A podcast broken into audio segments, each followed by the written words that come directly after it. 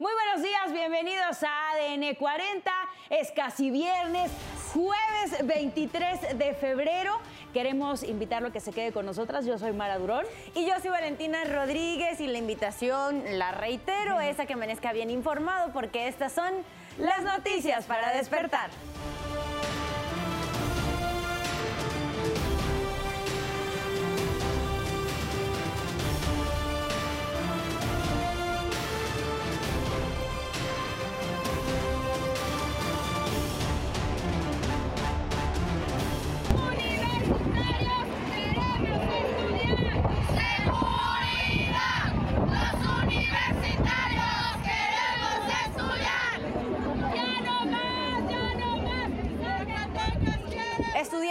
Docentes de la Universidad Autónoma de Zacatecas marcharon contra la inseguridad y violencia luego del secuestro de uno de los profesores. Senado aprueba el plan B electoral con el que elimina la cláusula de vida eterna a pequeños partidos. Pasa al Ejecutivo para su publicación. John de Luisa dejará la Federación Mexicana de Fútbol en mayo. El directivo no se reelegirá para la presidencia. La UNAM, impugna la suspensión de la ministra Yasmín Esquivel contra el Comité de Ética que investiga el presunto plagio de su tesis. 65 millones de personas están en alerta por las fuertes tormentas invernales en Estados Unidos. En aeropuertos de Chicago se cancelaron 300 vuelos. No se pierda más adelante la buena noticia del día. Le mostraremos a un héroe de 11 años que le salvó la vida a otros cuatro niños gracias a la donación de órganos. ¿Y qué pasó durante la madrugada de este jueves? Nos los cuentas tú, Isidro Corro. Adelante. Muy buenos días. ¿Qué tal amigos? ¿Cómo están? Muy buenos días. Llegamos al jueves. Ya el fin de semana lo tenemos a la vuelta de la esquina. ¿Qué ocurrió durante esta guardia nocturna? Enseguida les ofrezco un resumen en materia policíaca. Vámonos al norte de la capital del país. Tuvimos pues una balacera que dejó como resultado una mujer sin vida. Ella presentaba varios impactos de bala. Un eh, feminicidio que ocurrió en el cruce de las calles Oriente 119 y Eduardo Molina en la colonia Getúlio Sánchez, esto en la alcaldía Gustavo Amadero. La policía investiga un posible ajuste de cuentas. Eh, al lugar llegaron pues, varias patrullas de la Secretaría de Seguridad Ciudadana. Los uniformados hicieron un operativo, pero no pueden detener a los presuntos responsables. Al punto también llegó el Ministerio Público, quien inició la respectiva carpeta de investigación por el delito del feminicidio por disparo de arma de fuego contra quien o quienes resultan responsables. Amigos, el reporte que tenemos esta mañana. Isidro, muchas gracias por el reporte. Queremos invitarlos también a que visiten nuestro sitio web. Nos encuentran como www.adn40.mx. Aquí podrá encontrar toda la información que necesite en el momento que la requiera. Si va a transitar por las calles de la Ciudad de México, a esta hora se registra buen avance en Calzada Legaria, en ambos sentidos entre Calzada México-Tacuba y Avenida Río San Joaquín. Las condiciones meteorológicas para nuestro país en la zona norte principalmente se verán afectados todavía este jueves por el paso del Frente Frío número 35 continuará su avance a lo largo de este día por el noroeste, del noroeste a noreste de nuestro país. Ya se espera que para el final de este jueves deje de afectar territorio mexicano. Sin embargo, a su paso todavía estará dejando algunas lluvias, vientos, bajas temperaturas. Para el resto de nuestro país esperan condiciones estables. Hay que tener en cuenta en la zona sur que todavía se estará presentando un evento surada, es decir, altas temperaturas, manténgase bien hidratado y tome precauciones. Le recuerdo también que en ADN 40 evolucionamos y queremos estar más cerca de usted. Por eso lo invito a reportar a través de todas nuestras redes sociales con el hashtag Ciudadano en Tiempo Real cualquier denuncia, reporte o situación que le inquiete. En redes sociales denunciaron una obra abandonada en la calle Oriente 12, Colonia Isidro Favela en la alcaldía Tlalpan. Solo dejaron trafitambos y cinta de precaución. Les recuerdo que mi compañera Sara Uribe estará a las 12 del día leyendo todo lo que nos manden con el hashtag Ciudadano en Tiempo Real. Son las 5 con 34 minutos de la mañana. Nos seguimos con esta información.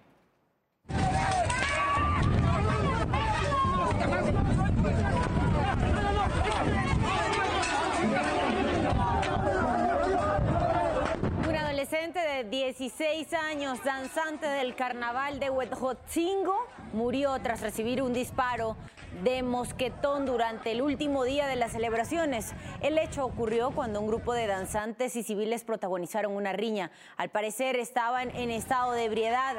Hasta el momento no hay personas detenidas y se desconoce el motivo de la pelea. Atención aspirantes al Politécnico, a partir de mañana viernes estará disponible la convocatoria para estudiantes de, para estudiar bachillerato y nueve licenciaturas en línea. El registro estará vigente durante un mes a través del sitio oficial polivirtual.ipn.mx.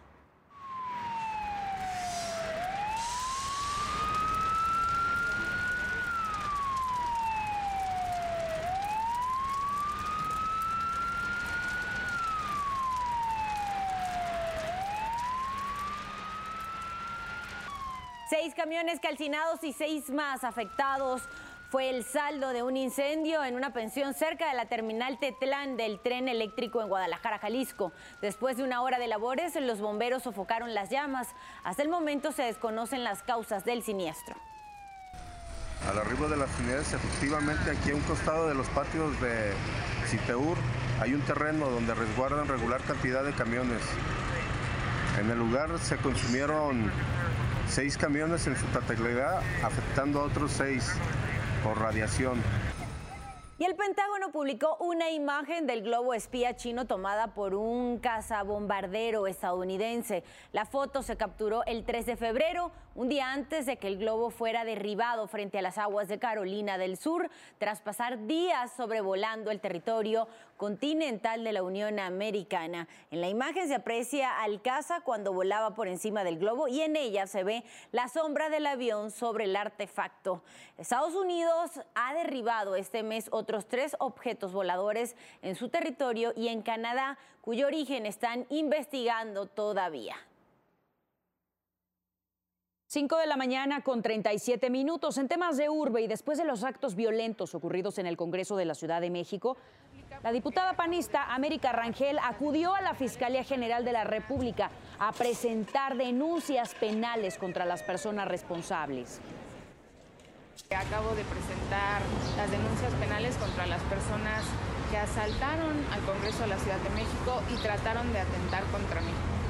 En específico, tenemos perfectamente detectadas a tres personas, de quienes ya le dimos todas las pruebas a la Fiscalía y además solicitamos se realice la investigación para dar con las demás personas. Esperamos que la autoridad haga su trabajo. Autoridades federales neutralizaron percusores químicos empleados en la elaboración de drogas sintéticas que localizaron en un lugar relacionado con el equilibrio ambiental en Tlalnepantla, Estado de México fueron destruidos en las instalaciones de la empresa. Para hacerlo usaron unidades móviles y equipo de protección químico, bacteriológico, radiológico y nuclear, mismo que se usa en el manejo de sustancias nocivas. Detuvieron a un joven de 20 años después de que supuestamente robó una computadora portátil, una tableta y un celular de un vehículo estacionado en la calle de Río Gangles, en la colonia Cuauhtémoc.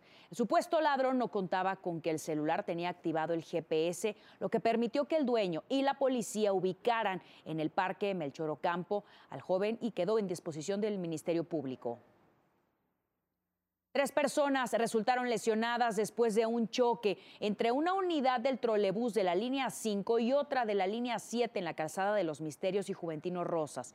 El sistema de transporte eléctrico de la Ciudad de México informó que a los heridos se les dio un pase médico para seguimiento clínico.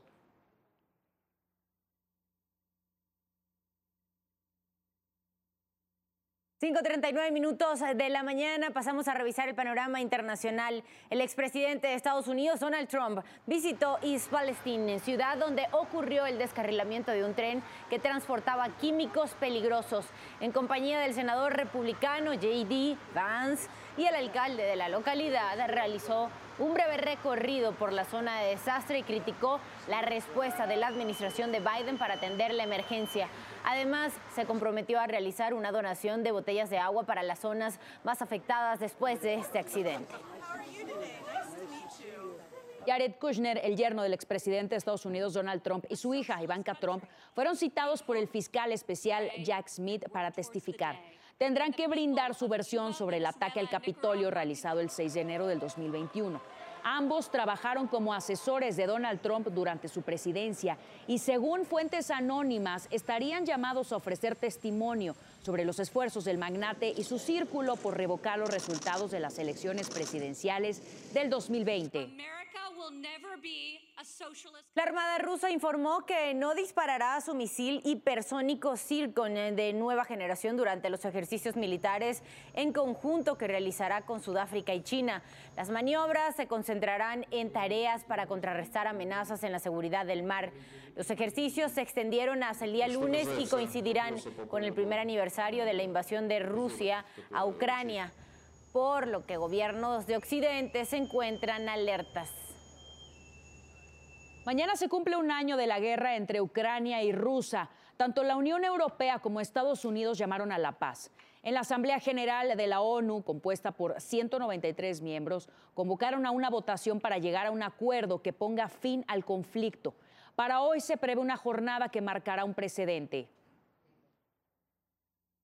Por su parte, el representante permanente de Rusia ante las Naciones Unidas, Vasily Nevencia, dijo que su país advirtió sobre la presencia militar de la OTAN y los aliados occidentales en el territorio de Ucrania, además de que el bloque occidental es el que da armamento a Ucrania. Al menos 10 palestinos murieron y más de 100 resultaron heridos en una nueva incursión del ejército israelí en la ciudad de Nablus, al norte de Cisjordania. De acuerdo con el Ministerio de Salud, entre los muertos hay un adulto de 72 años. Según medios palestinos, los vecinos se enfrentaron a los soldados. El portavoz del presidente palestino, Mahmoud Abbas, condenó la agresión. La organización paramilitar Hamas se controla la franja de Gaza y alertó sobre represalias. Al respecto, Estados Unidos está preocupado por los niveles de violencia en Israel y Cisjordania. Señaló que esto podría retrasar los esfuerzos para restaurar la calma. El Departamento de Estado dijo que Washington estaba profundamente preocupado por la gran cantidad de heridos y la pérdida de vidas civiles. Vamos a Ucrania, donde se encuentra nuestra compañera Lucy Bravo, en una cobertura especial precisamente a un año de la invasión rusa. Adelante, Lucy, buen día. Мною принято решение о проведении специальной военной операции. Этот шаг может стать началом большой войны.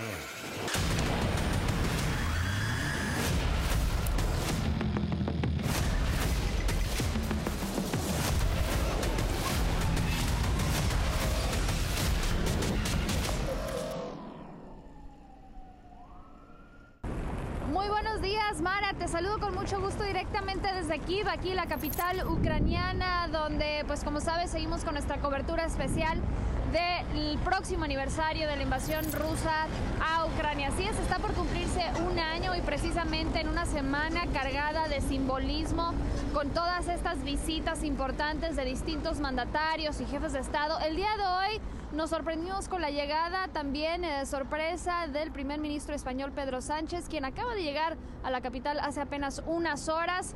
Fue recibido por funcionarios del más alto nivel en la estación de tren, ya que sabemos es el medio de transporte por el cual se puede ingresar a este país.